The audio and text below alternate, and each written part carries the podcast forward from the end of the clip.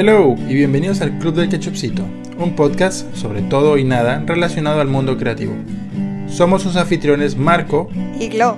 Y nos encanta hablar de muchos temas. Pueden esperar una que otra grosería, quotes de películas y canciones y todo lo que tenga que ver con las carreras que nuestros papás no querían que estudiemos. Empecemos. Hola, están escuchando el episodio 22 del Club del Quechupcito. Hola, hola, ¿qué tal? ¿Cómo están? ¿Cómo les va? Buenos días, buenas tardes, muy buenas noches. ¿Quién les habla? Su amigo Marco. Y como siempre me encuentro en compañía de nuestra amiga, la querida Glow. ¿Cómo estás, Glow? Bien, todo bien. Me, me, falta un poco especificar porque digo episodio 22, pero es el segundo de la segunda temporada. Así es, empezamos ya en, entremañarnos o enmarañarnos mejor en, en, el, en el mundo de las playlists con otra temporada, de volver estando con, con motores en marcha, contentos de acompañarlos de nuevo cada semana con un episodio. Y esta vez estamos haciendo saltos temporales bastante extraños entre episodios. Sí, bueno, es que mm, un poco de, behind the scenes, pero en la primera temporada eh, más o menos que grabábamos y lanzábamos la misma semana y pues eso es, como dicen aquí, un currazo. y eh, entre la edición y la promoción y todo, entonces ahora nos... Nuestro descanso ha sido seguir grabando, pero con intervalos de tiempo más ligeros para que no se combine con el trabajo y se mezcle con todo y así estamos corriendo. Así es, así es. Grabamos un episodio y al siguiente, ¡boom!, pierde Trump. Entonces, nuevo, nuevo presidente para Estados Unidos. No sabemos si eso es bueno o es malo. A, a esas alturas del 2020 nada se sabe. Pero ya era hora de un cambio. Sí, ya, ya el tipo ya está, ya pasado, ya. Ya era el, el niño este que, que, no lo dejan jugar fútbol y entonces se lleva la pelota. Ya, ya era hora. Ya pasó. Pero bueno, ¿qué más ha pasado en la semana, Glo? Cuéntame. Pues nada, esta semana ha sido de trabajo durísimo, he estado con unos horarios súper locos, como eh, siempre digo, agradeciendo que tengo el trabajo, pero al mismo tiempo hay algunos clientes que me hacen doler la cabeza. Pero son clientes y les quiero porque me pagan. Solo que a veces sería mejor y muy bonito si se organizaran ellos antes de pedirme cosas. Esa es la maldición de, ser adulto, ¿no? Como de que, ay, qué bueno que hay trabajo, pero ay, qué malo que hay trabajo. sí, algo así. Siempre le he dicho, no sirvo para esto de ser adulto. Y eso, nada más. ¿Tú en qué has estado esta semana? Cuéntanos el chisme completo. Eh, um, vengo de un rough de, trabajo así a tope, como se dice acá. Como siempre, con cosas que se piden para antes de ayer. Recuerdo que soñaba con, con, el día en que yo trabajara por acá en Europa y, y, me alejara de esos afanes de los clientes que piden todo rapidísimo. Y dije, este es un mundo nuevo, aquí todo está organizado y qué gran mentira, la verdad. Yo creo que los afanes es cosa de todo el planeta y de todos los trabajos. No se salva. Sí, ¿sabes qué me pasó? Yo decía, me voy a ir a Europa y voy a encontrar diseño increíble y todo va a estar súper lindo y pulcro y bien estudiado. Y claro que hay cosas así, pero al mismo tiempo también te encuentras los letreros horribles copiados o así. Es como... Hmm. Total, sí. Ahí Increíblemente, en, la tierra de donde heredamos eh, la lengua castellana, hay bastantes errores ortográficos. No se sabe Pero bueno, esta semana, nuevo episodio y por supuesto, no venimos solos. No, tenemos de invitada a una amiga mía, amiga, colega, y resulta que es hija de alguien de quien he hablado en el podcast, el profesor de novela ah. gráfica en Quito, entonces también sabe sobre eso. Y pues les presento, es mi amiga Lía. Hola Lía. Hola Marco, qué lindo conocerte. Igualmente, bienvenidísima al Club de Ketchupcito. ¿Cómo estás? Bien, bien, aquí yo estoy en Ecuador, entonces hace un poco de frío ahorita, pero súper bien. Les estaba escuchando hablar de la, la, semana difícil de clientes y trabajos y concuerdo completamente. Sí, bueno, también hablando de, del frío, sé porque hemos, somos conocidas de hace mucho tiempo que la Lía es súper friolenta. Sí, no me pueden ver, pero yo estoy con una cobija, estoy con una, un hoodie, unas super medias. Mi calefactor está apagado, pero quién sabe si es que eso dure. Es muy loco como algunas personas son tolerantes a unas cosas y otras no. O sea, a mí me pasa que tolero súper bien el frío. O sea, por supuesto que, me afecta, no es que yo pueda pararme en un iglú en el Polo Norte y, estar ahí en pantalonetas, pero siento que a, comparación con otras personas, como que me quejo menos del frío. Cosa totalmente contraria cuando estoy en verano. En verano no me aguanto ni madres. Sí, no, totalmente en desacuerdo con, con tu sistema nervioso. Yo en cambio he estado, yo he estado con... Frío. Ah, yo soy team calor 100%. Como la Glow. Yo era team calor y llegué acá y me cambié. Bueno, no te he conocido allá, pero uy, team calor all the way. Bueno, Lía, cuéntanos un poco de ti, qué estudiaste, cómo nos conocimos, eh, un poco de tu trayectoria académica, profesional y etcétera. Todo el, el deal.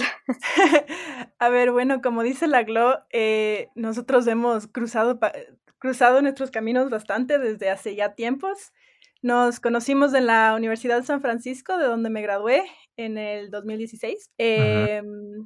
Yo, al igual que ella, empecé a trabajar cuando estaba todavía en la U. Primero me fui a Estados Unidos a ser profesora de, de apoyo y después regresé a Quito y estuve trabajando mis últimos dos años en, en, diseño, pues que es, fin de cabo, como somos colegas. Y, y justo fue lo que en mi último en mi último semestre de la U, que por suerte fue muy sencillo, solo me parece que tenía una o dos clases nomás, estaba buscando pasante para Blue Lab.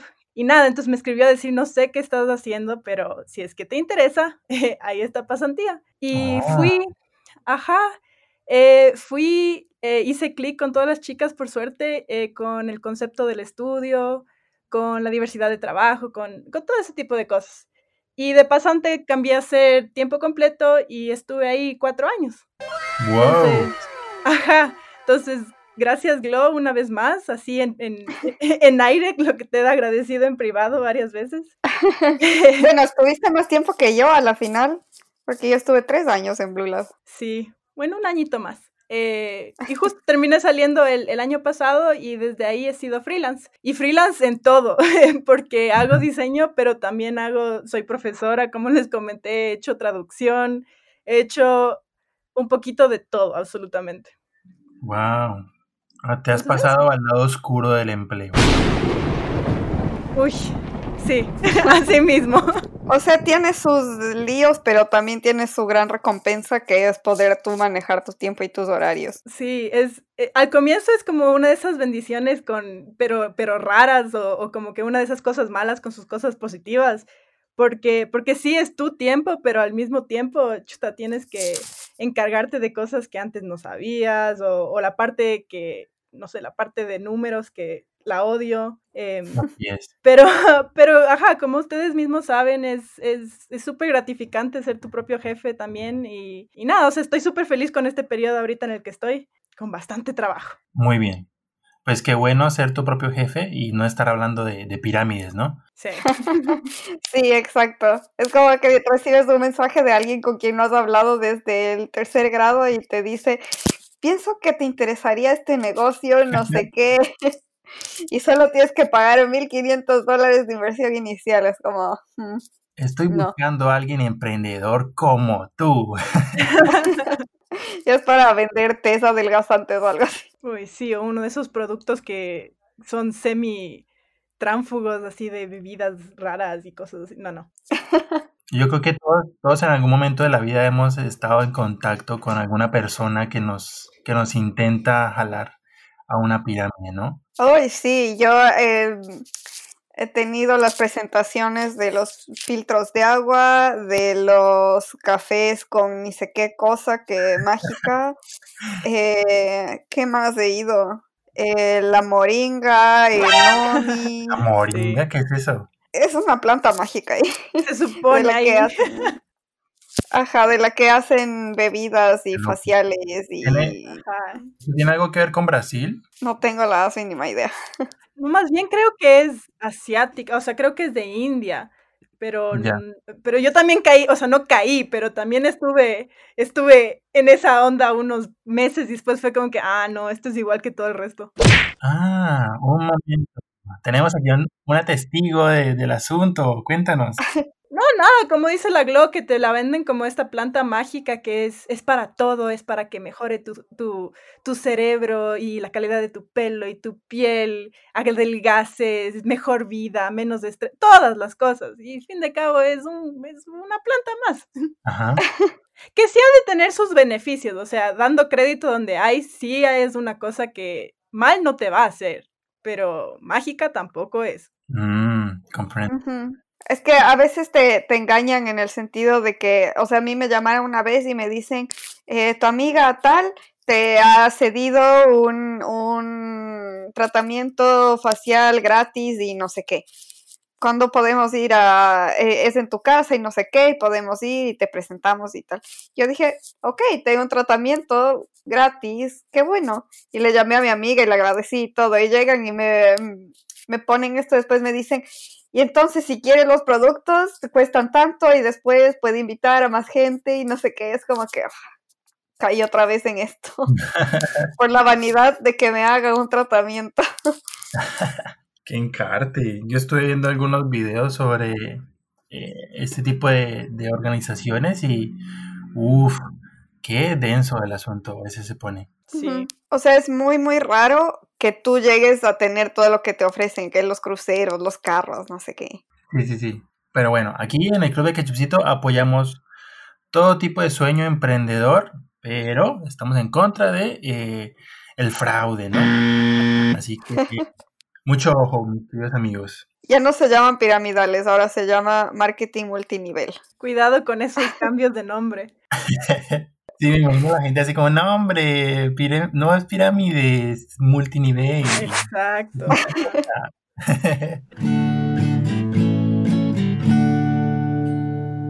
Pero bueno, eh, nos estabas contando sobre eh, tu camino y tu, y tu llegada al mundo freelance. Y actualmente entonces haces varias cosillas o tienes una en la cual estás trabajando constantemente. Sí, a ver, hago ambas, porque a través del trabajo freelance a veces te consigues un, un par de trabajos que son más, más largos que otros. Entonces, ahorita tengo uno que es bastante, bastante duradero, que es como que esa, eh, el colchoncito, que no es Ah. tan divertido, a pesar de que sí me divierte, pero que a través de ese puedes, puedes hacer unos proyectos que te interesen más, eh, tal vez que no paguen tan bien o que no sean tan populares o ese tipo de cosas. Sí, claro. Sí, ajá, y tengo la suerte de que eh, yo soy, además de ecuatoriana, que no creo que mencioné, también soy gringa, eh, nací en? Estados Unidos, entonces trabajo en ambos países y eso ha sido una cosa de, de- de este, de este transcurso de freelance a- en mi vida que siempre te dicen eso de que el diseño y el trabajo creativo puedes hacerlo en cualquier parte del mundo y los clientes vienen de todas partes, pues medio que lo he empezado a vivir poco a poco y, y eso es es es súper lindo. O sea, las visiones de la gente que... Y vos, Marco, también que eres de, de- de Colombia, seguramente tienes eh, estos diferentes clientes en un país, en otro, es. y sus... Y la forma de que ellos ven el mundo también depende mucho de eh, la cultura en la que te creas, ¿no? Entonces es divertido ver, ver cómo diferentes clientes, diferentes proyectos se van desarrollando dependiendo de dónde son originalmente. Claro. Entonces. Súper, hemos insistido mucho en, en eso, sobre todo eh, porque en el caso de Glo y el mío, así como en el de Lía, muchas de las oportunidades de trabajo que, que encontramos eh, han sido fuera de nuestros países. Y, y está muy, está muy chévere, muy guay que la gente se atreva, que no espere a, a, alguien que los llame ahí a la, en la esquina de su casa, sino que se atrevan a, a- a usar el Internet, por ejemplo, para, para encontrar oportunidades que las hay por montones en, en muchos otros lugares. Y, y precisamente este año y esta pandemia nos ha enseñado que, que eh, desde casa se pueden hacer muchísimas cosas, nada más con tu, con tu compu y el internet, ¿no? Sí, es, es una, mm, creo que vivimos en una era súper importante en ese sentido porque tenemos más acceso a ese tipo de clientes. O sea, yo nunca en la vida me hubiera podido imaginar que, no sé, que puedo estar en España y trabajando con clientes en Ecuador y de una manera súper fluida, ¿no? Y eso está muy bien. sí, me gusta mucho cómo poco a poco, conforme fue pasando el tiempo, dejamos de recibir ese correo de, de, un príncipe de Kenia que necesitaba ayuda con su herencia eh, a, a, oportunidades de trabajo reales en, en otros lugares del planeta. Totalmente. Como les mencioné, por ejemplo, que soy profesora, pues soy profesora en Japón. Entonces, a través de, sí, a través de Zoom conozco a gente del otro lado del planeta absoluto y eso hace, hace un año no lo hubiera podido hacer y y como digo, es súper gratificante eh, que seamos de esta, esta sociedad ahora tan global y que tengas esas herramientas, como dicen, de, de, conocer el mundo, aunque sea a través de una pantalla durante la pandemia. Óyeme, óyeme, eso está muy interesante. Eh, ¿cómo, es, ¿Cómo es tu rollo con, con Japón o qué haces? Ah, o sea, es profesora de niños prodigio. Sí, ¿qué tanto, ¿qué tanto te burlas de esos niños? Si estamos hablando de Japón, obviamente involucran niños prodigios, por supuesto.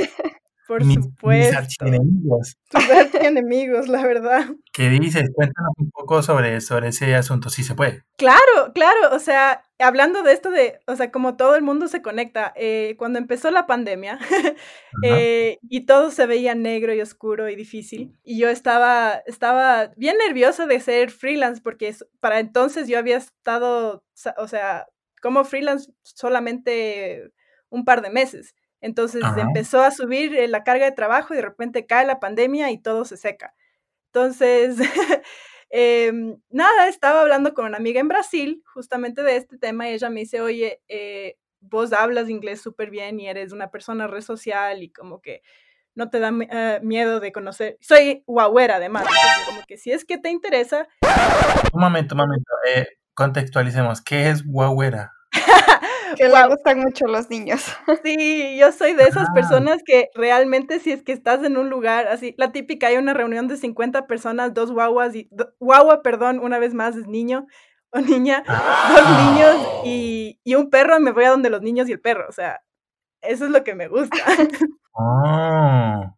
Bueno, agrego guagua junto a ñaño sí, en sí. librería de palabras ecuatorianas. Pero en Chile también dicen guagua. Ajá. Oh. Pero si queremos ser gramáticamente, bueno, no gramáticamente correcto, pero correctos, ñaño no es la palabra, es ñaña. Eso viene del quichua.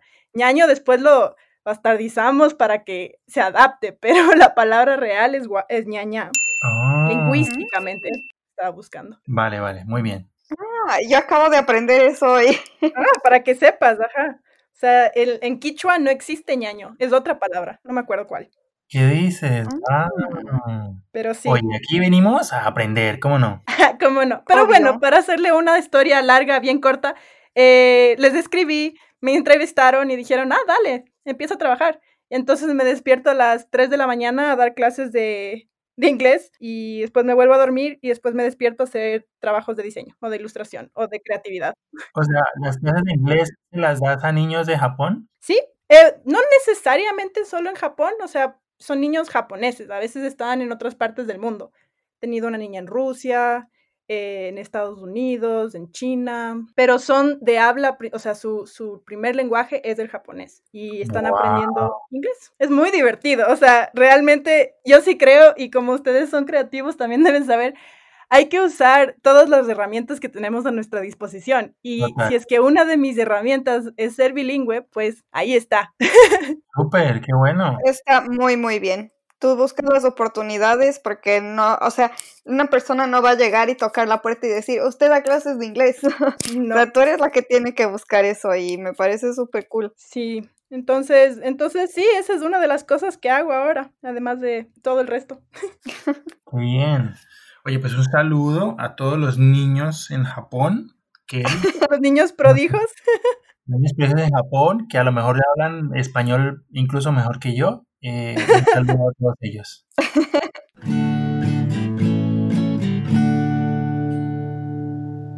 Eh, bueno, también otra cosa, como, como la Lía ya dice, que es súper sociable y es súper extrovertida, em, igual también ayuda que tiene amigos en todo el mundo. Ahora tengo amigos hasta en Valencia. Sí. Claro. De eso hablábamos un poco cuando hablamos con Tania de George de Papier, sobre lo importante que es eh, conectar con, con otras personas, ¿no? Esto, ah, lo que los, los adultos empresarios llaman networking, que pues, es básicamente hacer amigos en, en, tu, en tu rollo, y estar abierto sobre todo a que cualquier persona que conozcas, así sea de otra rama o que se dedique a otra cosa, todos son muy buenas conexiones para, para tener. Y si son de otros países, pues qué mejor. Sí, de acuerdo total. Porque además, o sea, eh, nunca sabes cuándo va, como dijo la Glo en algún momento, eh, nunca sabes cuándo alguien va a decir, oye, tú eres eh, nos conocimos en kindergarten o lo que sea, pero eh, me acuerdo que eres diseñador, te interesa este proyecto y ahí, ahí vas conociendo más y más gente siempre. A ti, o sea, de la nada te llegan cosas que te sorprenden y que la vida, la vida te da sorpresas, sorpresas te da la vida. La vida te da sorpresas, sorpresas te da la vida. Y te llega así un correo súper raro de alguien que no has visto en meses, en años, pidiéndote una cotización. Es como, Hmm, ¿Se acuerda de mí? o te llega el, mensaje raro de tu amigo que no has visto en tiempos queriendo, ah, queriendo que te unas a su marketing multinivel. su marketing, exacto. O eh, es muy común en Colombia también cuando te hablan de la nada porque están vendiendo postres. Ay, eso en, en, Ecuador también. Además te llegan por WhatsApp. Es como que de repente un contacto que ni lo guardaste porque quién también será con todas sus publicidades de vendo cakes, vendo, no sé, postres, comida de acá, comida de allá. Y a veces son ricos, o sea, yo no les miento, a veces sí dices, mmm, interesante. Sí. Sí, tienen buenas fotos, sí, sí. Sí, pero usualmente las fotos buenas del diseño, pésimo.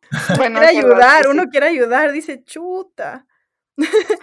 Como es, o sea, cuando ves esa publicidad que, que está mal traducida con faltas de eh, eh, ortográficas y dices, ay. Eh, a veces cuando lo mismo que suben menús o que suben lo que sea y es como, eh, qué ganas de escribirle, pero sé que no me van a pagar lo suficiente, entonces que se quede así.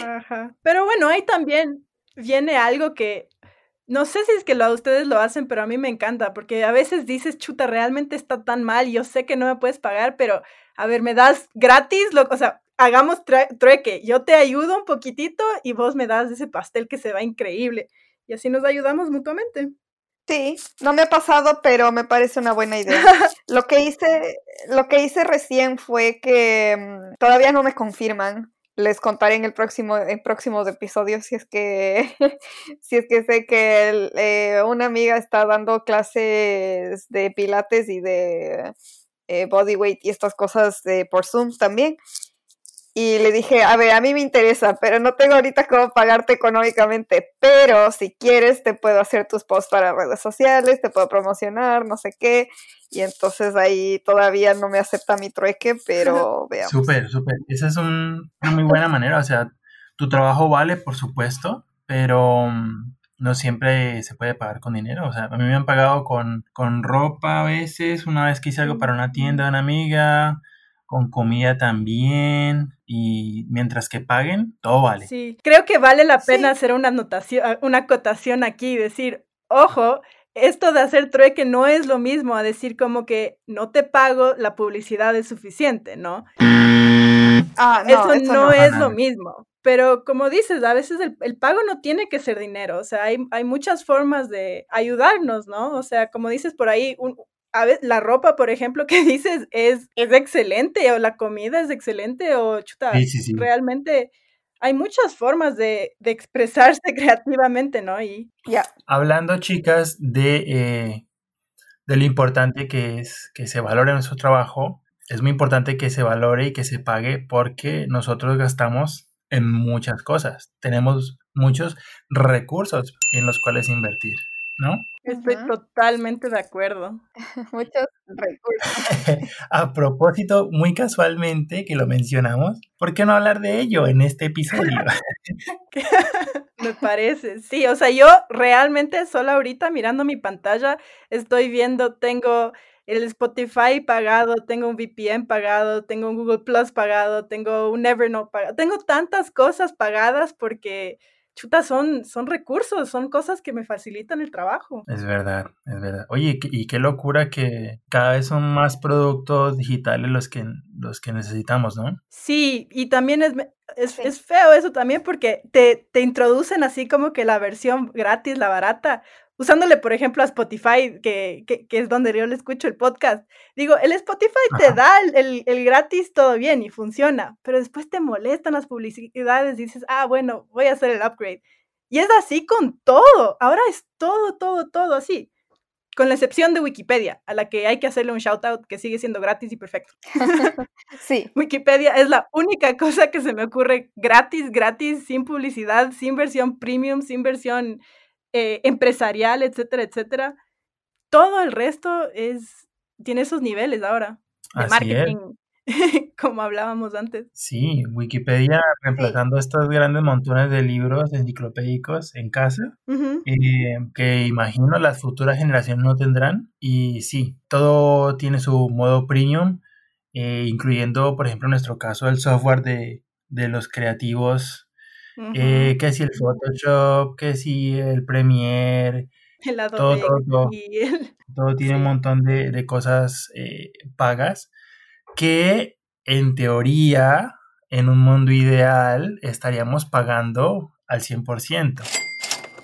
En un mundo ideal. Exacto. Aquí es donde está bueno discutir qué tanto, qué tan bueno es eh, pagar este tipo de recursos digitales y qué tanto beneficia eh, algo que no recomendamos en este podcast, pero eh, a voces eh, y, siendo sinceramente se puede mencionar la piratería, ¿cómo no? ¿Están listos, chicos? Sí, capitán, estamos listos. ¡No los escucho!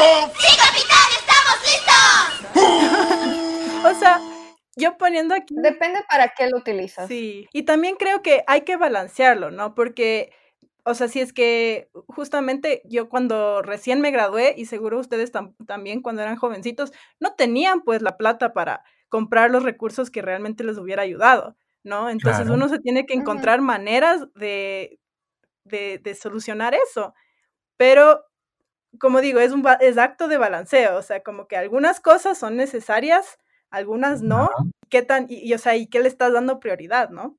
También. Es verdad. Sí, o sea, yo recuerdo mucho, eh, bueno, a ver, yo he sido muy de, de, piratear todo el software de Adobe desde que comencé y hasta el día de hoy me sigo sintiendo sin la capacidad monetaria de pagar una licencia, porque es bien pinche costoso. Pero un día estaba tratando de, de buscar cómo instalar un jueguillo eh, de manera también ilegal y se lo consulté a mi sobrino Juan David, que es experto en juegos, y me dijo algo que me hizo como caer en cuenta del momento de la vida en la que estamos. Y me dijo, a ver, mi sobrino Juan David ya está grandote, tiene como 24 años creo. Y me dice, yo ahí todo, Juancho, ¿cómo consigo este juego pirata? Y me dice, tío, ya estamos en edad de pagar por un juego.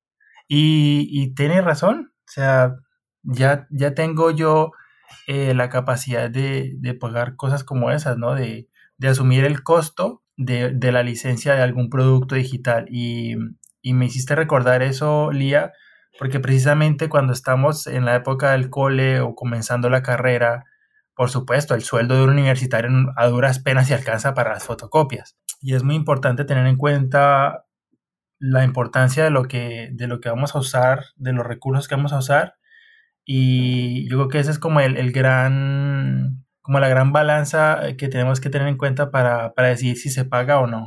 Como vale, vale la pena eh, invertir a esto, es de hecho una inversión, me va, me va a dar beneficios o no, o, está más fácil buscar la versión pirata en internet.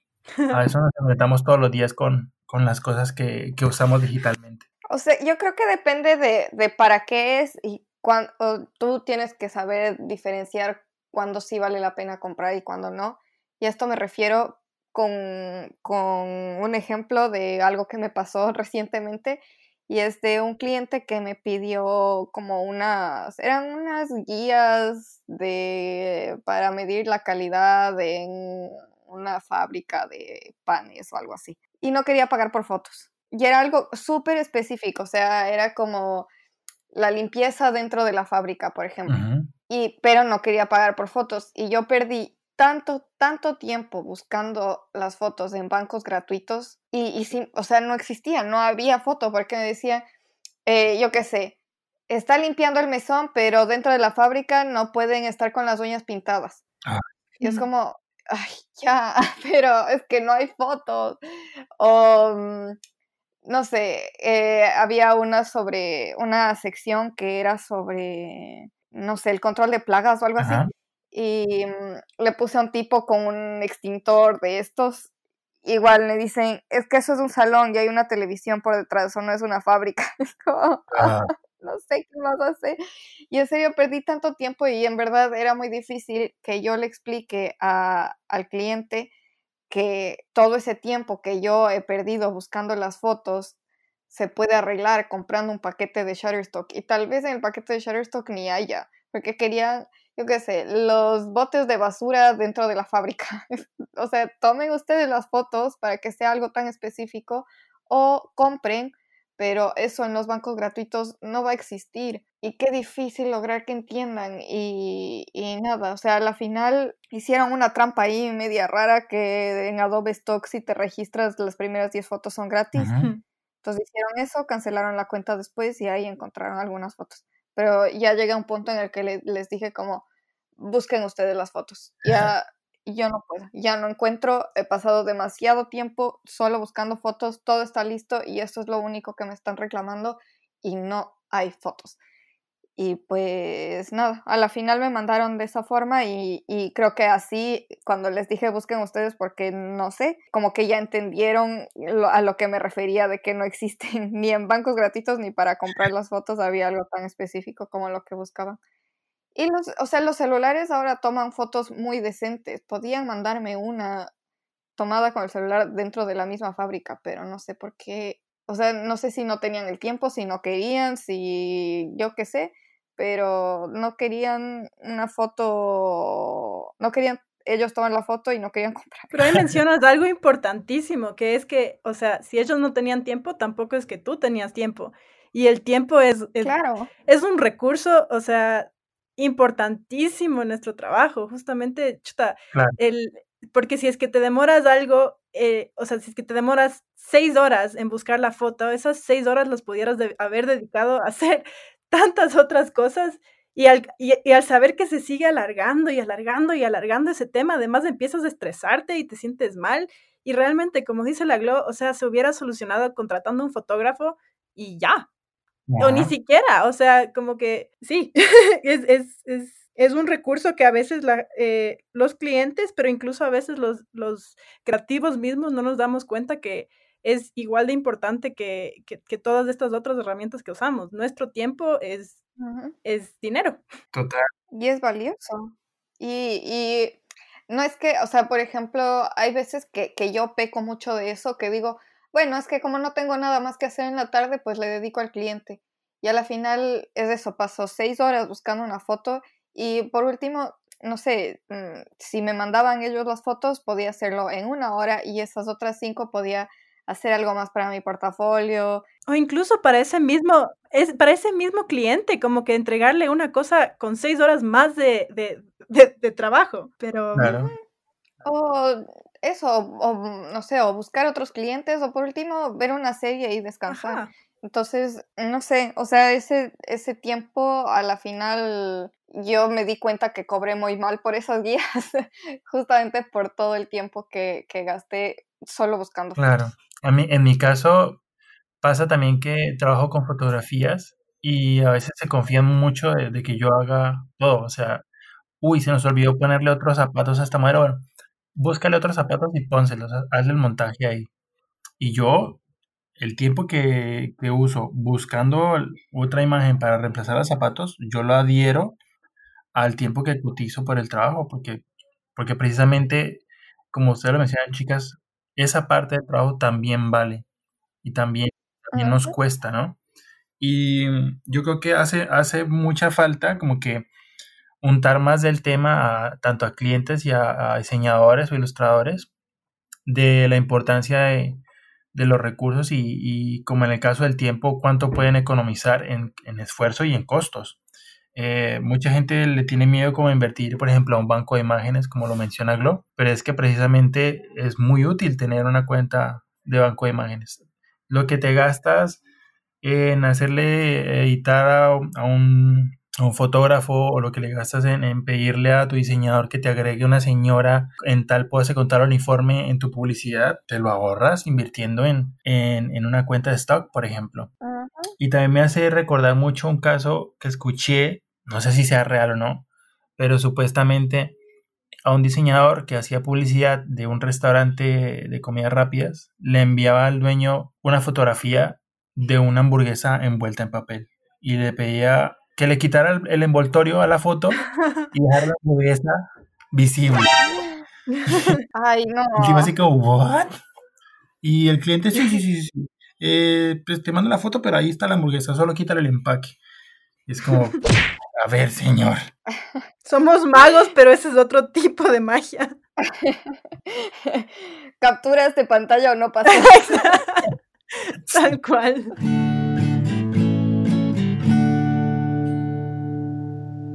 Bueno, y otra cosa que igual creo que es importante mencionar es que mm, estos recursos gratuitos no reemplazan a los diseñadores. y con esto quiero hablar específicamente de Canva.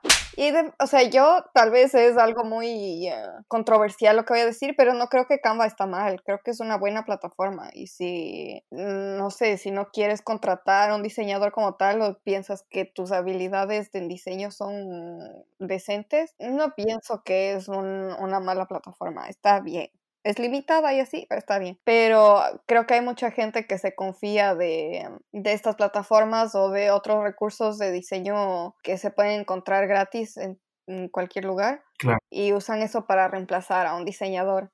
Entonces nunca vas a tener la misma calidad y la misma personalización y el mismo estudio de mercado y de mm, targets y clientes y etcétera con algo bajado de internet que con un diseñador que va a pensar específicamente en tus necesidades. Es verdad.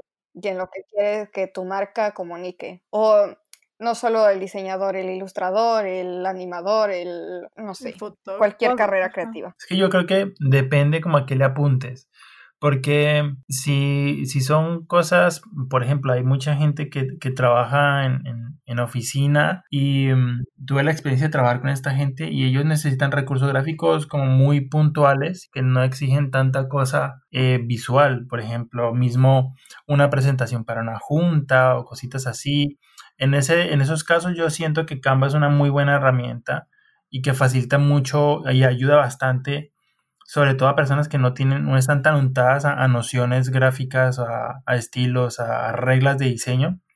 Pero si ya pretendes que con Canva te armes toda una campaña de publicidad, ya, por favor, contrata a un diseñador, no seas tacaño. Sí, y ahí estás diciendo algo importantísimo que es, o sea, como que llega a un punto que que, o sea, la herramienta te funciona. Y es bueno que, para mí, yo creo que si es que el, cualquier persona puede utilizar esos recursos básicos, es bueno para el resto de nosotros también, porque se eleva la, la percepción general de la gente del diseño, ¿verdad? Y, Pero, pero sí, como dices, o sea, llega un momento que te bloqueas con las limitaciones de esa, de esa plataforma y en un mundo ideal, ahí se dan cuenta que, bueno, este es esta, este primer renglón de lo que puede ser el diseño. El siguiente es ya contratar a una persona especialista que sabe cómo utilizar esos recursos para elevar el trabajo, ¿no? Que sabe cómo plasmar lo que yo quiero hacer con ideas nuevas, originales y eh, específicas a el, cliente. Entonces, estoy contigo, Glo. Canva es bueno. Además, es que O sea, justo como decías, que a veces no quieres, no, no quieres hacer un trabajo así como que chiquito, que te van a pagar mal. O sea, que la persona mismo se vaya a Canva y se coge su template y le adapte y ya. Y cuando necesitan hacer el diseño de verdad, pues ahí va al, diseñador. Claro, yo lo que hice también para, para una cliente, eh, porque igual quería como una plantilla y ella adaptar todo. Entonces yo lo que hice fue que le mandé como los diferentes eh, capas en PNG y le dije, le mandé un tutorial así, así usas Canva, aquí pones el fondo, aquí pones esto, usas esta plantilla para este, esta plantilla para este y esta plantilla para este. Vaya. y, y, creo que le ha ido bien hasta ahora porque como le sigo en, en Instagram, ha seguido las reglas que yo le planteé, está usando las plantillas y ya, y me pagó menos por las plantillas claramente porque ella está haciendo todas las, las publicaciones, pero yo tampoco invertí tanto tiempo en hacer todas las publicaciones y ser yo la community manager porque yo no sé de community management. Claro, y ella se siente feliz y tú te sientes feliz. Entonces, todos salen felices. Sí, es que hay, hay, muchas cosas, porque igual yo aprecio que haya personas que hacen este tipo de plataformas o la gente que, que, trabaja para FreePic o para Pexels o para Unsplash o cualquiera de estos bancos gratuitos, les aprecio porque están dando su trabajo gratis para que la gente se descargue. Y yo también utilizo esos recursos. Les agradezco mucho porque igual recomiendo y así. Pero al mismo tiempo es como que sí tienes que saber diferenciar cuando vale la pena usar. Sí, sí, sí. Y además que es importante resaltar la importancia de, de invertir en un, en un diseño o una ilustración original, ¿sabes? Eh, me pasa mucho que mm, en cuando estaba en Colombia vi tantas veces la misma chica en diferentes eh, como ah, anuncios y cosas así en la calle, como vallas y, letreros así, porque parece ser que se, se regó el pack de fotos gratuitas de, de esta modelo haciendo de enfermera o ella haciendo de profesora, ella haciendo como de arquitecta o ingeniera, lo que sea. Y estaba esta chica en un montón de publicidades y cosas así. Yo decía, wow, o sea, ¿cuánta, cuánta falta hace eh, untarse más de, recursos e invertir más en recursos gráficos? Porque ya esta chica es como Barbie, o sea, se, tiene mil profesiones. Sí, o sea, yo acuerdo en la agencia esta de publicidad que, que trabajé, que les he contado, también diseñaba las, las, publicaciones para una marca de productos para el pelo. Y usaba unas fotos de Shutterstock de unas modelos ahí con el pelo todo perfecto. Y después ya salí de ahí y pasaba por las peluquerías y por los sitios donde venden productos de belleza y eso y también veía la misma foto de la misma chica que usaba yo. Por lo menos era apagada la foto ya, pero, pero eso ya, ya te saturas. Y, y si nos vamos ya a los sectores más populares, eh, ahí ya cosas que, que, ya uno dice, ya esto se acabó, se perdió el respeto. O sea, hay letreros de, de, de peluquería unisex y ahí la foto de Shakira. Claro. aquí es donde Cristiano Ronaldo compra sus tenis. Y no, no. No, creo que no hay, no los compra. Sí, pero ya llega a un punto tan absurdo que se hace casi quiche, o sea, le, ves en todas partes, en todas cosas. Y, por ejemplo, en Ecuador hace, hace unos años, no hace unos años, hace varios años, cuando estábamos en, chuta, hace 10, 15 más o menos, se pusieron re de moda unos zapatos que eran, pero así, los más baratos de lo más baratos, porque todo el mundo sabía que, ¿te acuerdas, Glo? Los, los Venus. Los Venus, ajá, exacto. Entonces, o sea, son Venus. Son Venus, claro. Entonces, esos eran los zapatos populares, populares, baratos, baratos. Ya se hace kitsch, pues, porque, o sea, sí, la publicidad que ellos usan es la más mala de las malas, la más gratis de las gratis, probablemente el diseñador de, de la imprenta, pero lo, se hace, cualquier cosa que se llegue a ser tan masivo llega a volver a, a ser interesante, digamos, o de vuelta al, al ojo público, no necesariamente bueno, pero ahí. Yo sí tenía mis venos. Yo también, yo tenía tres diferentes pares. los bonitos, los bien usados. Ay, los vallados. No, pero la gente cool usaba los Venus sin cordones. Claro, por eso digo, yo tenía los sin cordones, tenía los, los que estaban hechos pedazos y además tenía, tenía un par más que los había rayado. Les dibujé ahí como que en, en la parte de goma y todo Y la parte de tela. Ay, es no. que como, como son los más baratos, tampoco es que duran mucho. No. Entonces le usabas uh, unos cinco meses, seis meses y ya estaban hechos pedazos.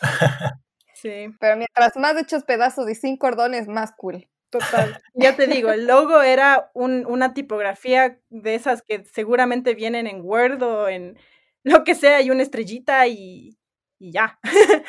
pero, pero sí, o sea, llega a tener su encanto otra vez y después se vuelve a perder. Sí. Bueno, en general todo en la moda. Exacto.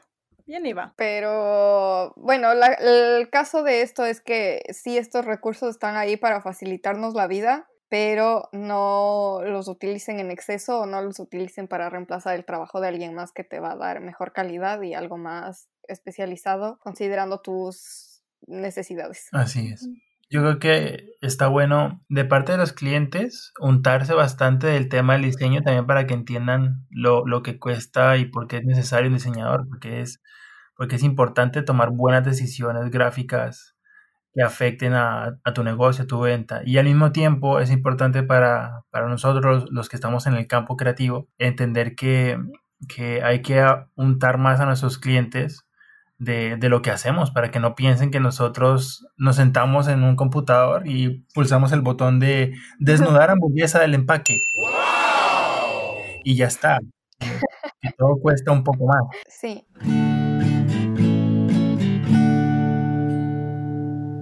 Vi recién en, creo que fue en LinkedIn o en Facebook o algo así, alguien que publicó que una persona le responde a un diseñador como decidimos no contratarte porque supimos que te puedes bajar un logo gratis de esta página y entonces no necesitamos un, un logo hecho por ti. Y podemos hacer las publicaciones con esta plataforma y ya no te necesitamos y el sobrino de ni sé quién sabe utilizar Ilustrador, entonces él nos puede personalizar tal cosa. Y entonces no te vamos a pagar tanto porque no necesitamos el estudio de mercado que nos dijiste ni nada de eso. Necesitamos algo súper rápido y, y urgente y no sé qué. Entonces no te vamos a pagar para que estés todo el día al frente a la compu y no hagas nada. Y es como, Sí, sí, sí. eh, no entendiste. Estuvo dando bastantes vueltas por, por las redes a... Era como una respuesta a un diseñador que pasó una cotización. O sea, el diseñador, para ponerlos en contexto, encontró un cliente, le, le cotizó un trabajo y el diseñador pues le envió su cotización. ¿Cuánto costaba lo que el cliente estaba pidiendo? Y este cliente, obviamente desenterado de lo que verdaderamente vale nuestro trabajo, le consultó a alguien más, una persona muy lejana del rollo creativo, y fue de estas personas que le dijo, no hombre, ¿qué va a pagar tanto? Hombre, mi sobrino, mi sobrino le hace esas cosas, sí, es más barato, no me pague. Y por supuesto él responde lo que, lo que menciona Glo de una manera bastante, ¿cómo decirlo? Entre, entre sorprendente y, denigrante, porque es que eh, la manera en que, en que ignora mucho el, el trabajo de, de quien cotiza es terrible. O sea, finalmente, para hacer la historia más corta, ese cliente, engañado por esta otra persona, le dice como, me estabas eh, casi, casi que, que robando. Aquí este otro tipo dice que eso se hace súper barato, que eso no vale tanto, que, que en ese tal programa Paint se hace más rápido. Entonces, lo voy a hacer yo y, y ese, y ese sobrino Ay, del no. el que todos hablan. Sí, Marco, pero no sé si es que te ha pasado, pero la típica que eso sucede después de ese mismo cliente regresa con el rabo entre las piernas a decir, chuta, el trabajo está mal, ahora sí voy a pagar lo que me dijiste. Sí, o sea, lo peor es que Sí. a mí me ha llegado gente como que no me quiso pagar lo que le coticé, pero después vuelve a, a pagarme por arreglar lo que, Ay, sí. el pedacito de popó que le hicieron ahí de, de trabajo. Me acuerdo una vez hace años que mi hermano trabaja en, en una editorial y hacen algunas publicaciones y me dice, necesitamos una modelo que se quiera pintar el pelo, ¿quieres ser tú? Y le digo, bueno, me pagan para que vaya a una peluquería y me pinten el pelo, todo bien. Y me iban a pagar creo que 70 dólares o algo así por las fotos de pintarme el pelo. Y voy y me pintaron, o sea, estoy exagerando ya, pero yo me vi así, me vi como el pelo rojo sirenita, súper rojo. No creo que era tanto, pero yo me vi así. Y, y, luego terminé gastando los mismos 70 dólares que me pagaron en ir a otra peluquería que me arregle el color. Qué mal. Sí, yo me acuerdo que la misma cosa, pero peor, porque yo me acuerdo que veía las fotos de todos los pintados de pelo y digo, ay, qué chévere. Y en el, supermaxi, en el, o sea, en el supermercado básicamente venden los paquetes para pintarte el pelo. Y dije, ¿para qué voy a gastar 70 dólares si es que me compro el paquete y lo hago yo misma? Tal Ah, cual, como no. dice la, la Glo, no es así de fácil. Pagas 20 dólares por el paquetito, pues pues pagas 120 por arreglar lo que vos ya le dañaste. Te salió más caro por hacer a la patada al comienzo. Sí, Ay, terrible. entonces sí. O sea, hay veces que es mejor pagar por la calidad y porque recibes algo acorde a lo que tú estás buscando y porque vas a recibir la mejor atención y va a ser súper cercano y todo. O sea, hay gente que no estamos diciendo de todos, porque también hay muchos, muchos clientes que reconocen el valor de nuestro trabajo y nos pagan lo justo y, y les gusta lo que hacemos y confían en nosotros y esos son los mejores clientes. O sea, que te dicen, buscamos esto, te responden a tiempo, em, son súper claros con lo que quieren, cuando te piden cambios te mandan eh, con flechitas y eh, queremos cambiar esto aquí, esto aquí y es mucho más fácil y el trabajo sale súper fluido, súper rápido, cobraste bien y es hermoso y maravilloso. Pero de vez en cuando te sale gente que, que no valora o no reconoce que hay mucho esfuerzo por atrás. Sí, total. Sí. Y esos clientes además es horrible porque dicen como que eso no cuesta y te regatean y te regatean y dicen, ay, alguien más. Te hacen sentir mal, pues porque, como, o sea, es difícil cobrar. Es difícil decir mi, mi trabajo vale y, cuando, y te hacen Sí. pensar en ti mismo y dices, chuta, realmente será, será. Y si es que te llegas a bajar el precio, después son los peores clientes y dices, ay, más bien costaba más de lo que le dije originalmente, solo, sí. solo por lidiar con usted. Sí. Sí, total. Es, es, es muy cierto. Yo lo viví justo cuando estaba empezando este, a meterme en el mundo del freelance. Muchas, muchas veces acepté cosas como por, como por pe- pensando que tal vez eh, eran oportunidades que iba a perder si las rechazaba y terminaba yo haciendo demasiado trabajo por muy poca paga y así como que a las malas aprendí que vale la pena eh, esperar esas buenas oportunidades. Hay que aprender a decir que no, que eso es, eso es un gran paso, creo yo. Sí. Y sí, muchas veces eh, me pasaba que yo rechazaba dos, tres propuestas de trabajo que eran muy malas, que yo ya aprendí a identificar como, vale, esto es explotación. Y para cuando llegaba una muy buena me daba cuenta de que estaba invirtiendo mi tiempo en, en algo que me iban a pagar muy bien y que si lo hubiera dejado en, en manos de, de clientes muy tacaños y de esos que, que te quieren pagar muy poco pero que te quieren pedirlo todo, yo que Ujú. hubiera lo hubiera lamentado muchísimo. Así que eh, estoy de acuerdo contigo, Lía, y eh, es, es muy importante también entender que no, no todo lo que aparece es, es, es lo que necesitas en cuanto a, a freelanceo. Estoy hablándole a nuestros colegas que están tal vez comenzando en ese, en ese, en ese mundo. No hay que dejarse ganar de, de la desesperación y, y saber cobrar lo que, lo que vale tu trabajo. Porque si no cobras bien, te van a explotar, te haces daño a ti y de paso le haces daño al gremio.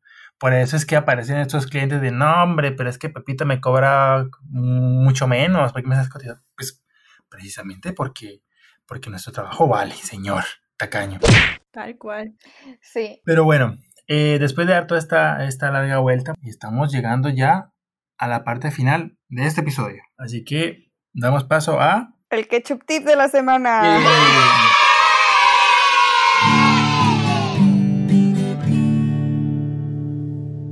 El ketchup tip.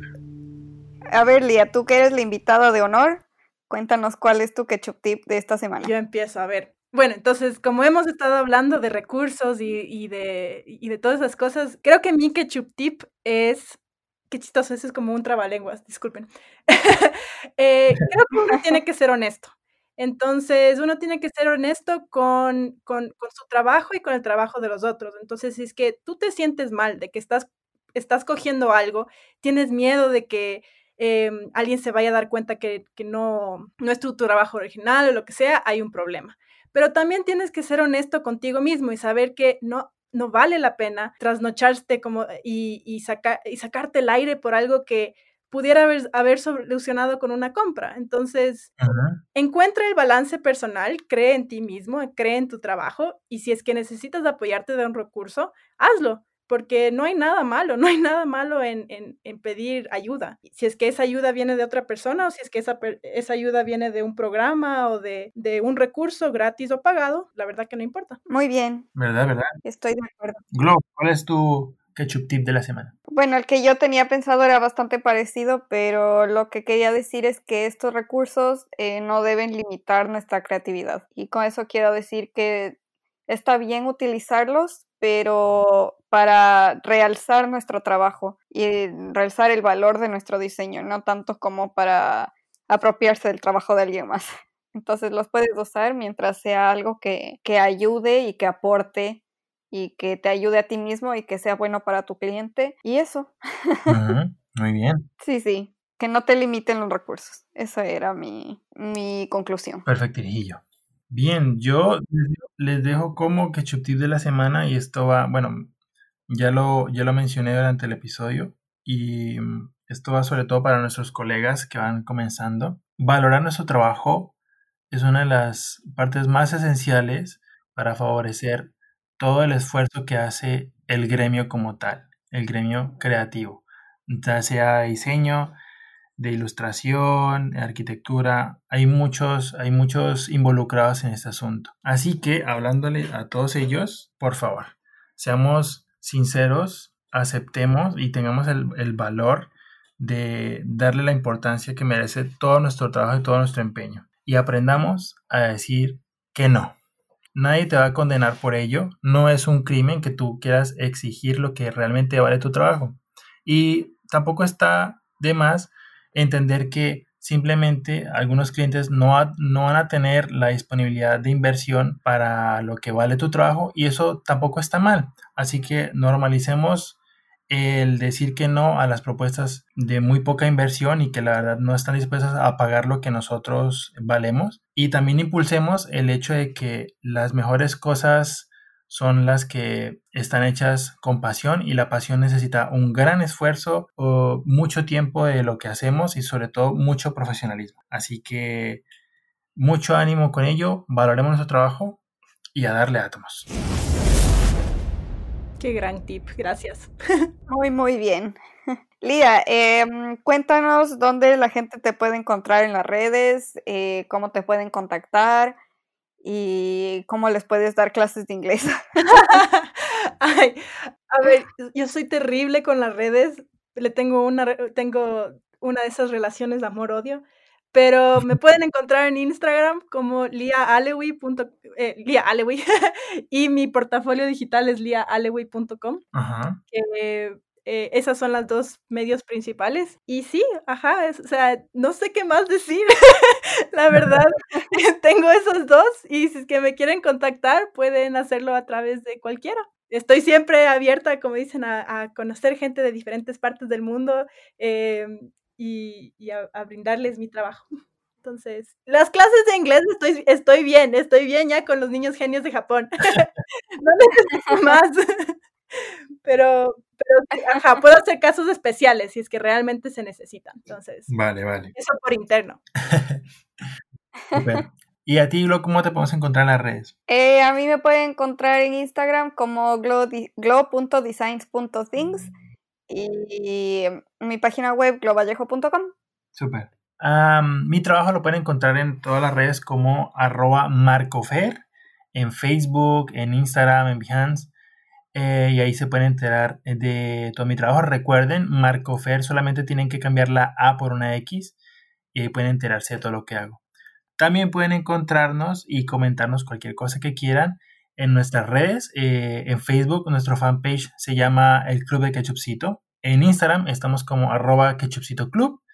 Y pueden escuchar este y todos los demás episodios en las plataformas de streaming como Spotify, Apple Podcast, YouTube, Google Podcast y demás cosas podcast. Eh, les agradecemos mucho todo el apoyo, todos los likes, todas las compartires, todas las recomendaciones que hagan en nuestros episodios. Muchas gracias por escucharnos. Alía, muchas gracias por acompañarnos. Y eso ha sido todo por el episodio de hoy de El Club de Ketchupcito. Chao, chao. Gracias, bye. Chao.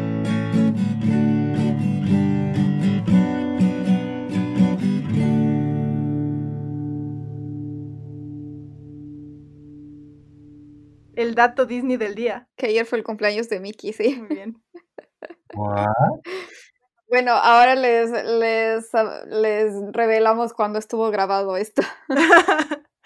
de ley. Entonces, ahí está, tu jefe supremo. No, no voy a comentar.